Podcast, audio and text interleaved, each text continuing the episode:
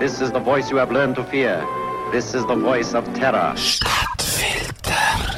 Der Pan Am Flug 103 ist am 21. Dezember 1988 von Frankfurt unterwegs zum John F. Kennedy Flughafen zu New York gewesen. Das Flugzeug mit dem Namen Clipper Made of the Seas hat schon einen Zwischenstopp zu London Heathrow hinter sich gehabt, wo eine Minute am 7. am Abend der Kontakt verloren gegangen ist. Das Flugzeug ist über der schottischen Kleinstadt Lockerbie explodiert. Alle 259 Personen an Bord sind ums Leben gekommen und elf Leute am Boden, die von Trümmerteilen getroffen worden sind. 178 US-Amerikaner sind unter den Toten gewesen, sonst vor allem Europäer und auch ein Schweizer. Ins Visier der Ermittler ist sehr schnell Libyen gekommen.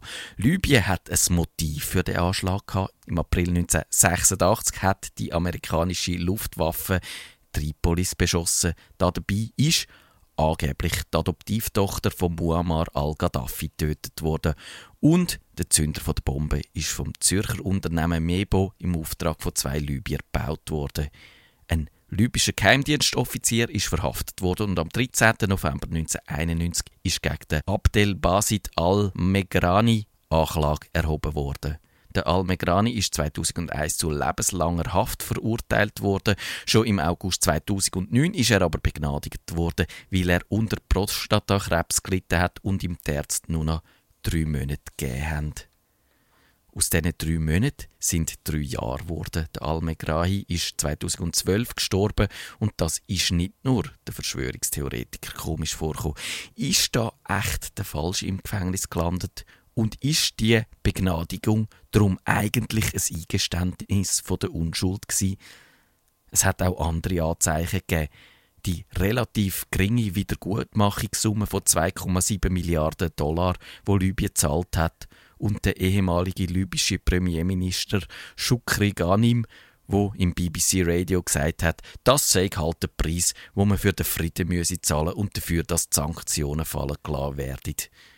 Der Autor David Johnson sagt in seinem Buch The Tragedy of Flight 103, die britischen und amerikanischen Geheimagenten seien sicher, schuld sind nicht die Libyer, sondern die Iraner. Ein iranischer Geheimdienstler hat das 2000 bestätigt.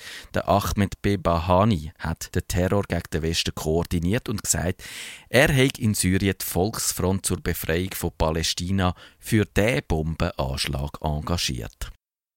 An dieser Stelle hören die Spekulationen nicht auf. Anlass dazu gibt zum Beispiel auch die Passagierliste vom Flug 103.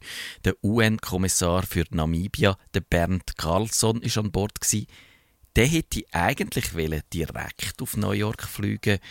Dort hätte er ein Abkommen sollen betreuen, wo es darum gegangen ist, dass das Apartheid-Regime von Südafrika die Kontrolle über Namibia abgibt, sowie das der Weltsicherheitsrat beschlossen hat. Der Carlson ist dazu gedrängt worden, aber jetzt sich außerplanmäßig mit Vertretern vom südafrikanischen Bergbauunternehmen De Beers zu treffen. Züge von Panem haben darüber einen Koffertausch beobachtet, wo von South African Airways durchgeführt worden ist.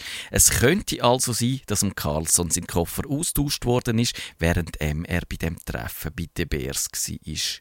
Dann hätte die Apartheid-Regierung von Südafrika den Anschlag verbrochen, um die Unabhängigkeit von Namibia zu verhindern.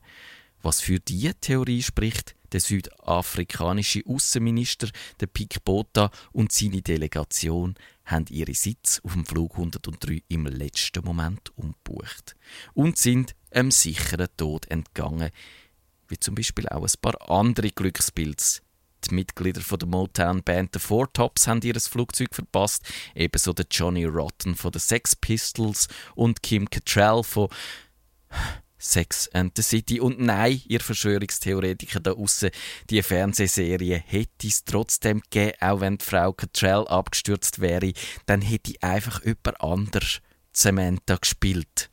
Aber Verschwörungstheorien gibt es noch viele. Auch die wo am CIA die Schuld gibt. Der US-amerikanische Auslandgeheimdienst, der hat an Bord vom Unglücksflugzeug Drogen geschmuggelt. In dem Fall sollen die Drogen gegen Informationen über palästinensische Gruppen und ihre Geiseln in Syrien getauscht worden sein.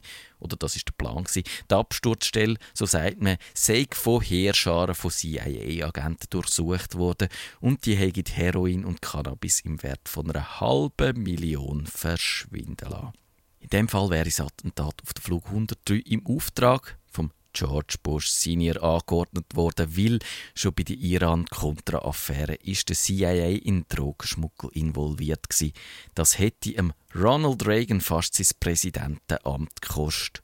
Und das hätte George Bush natürlich unbedingt verhindern und immer, wenn die Spur bis zum Präsident hat geleitet werden, dann weiß man als Verschwörungstheoretiker, dass man richtig liegt.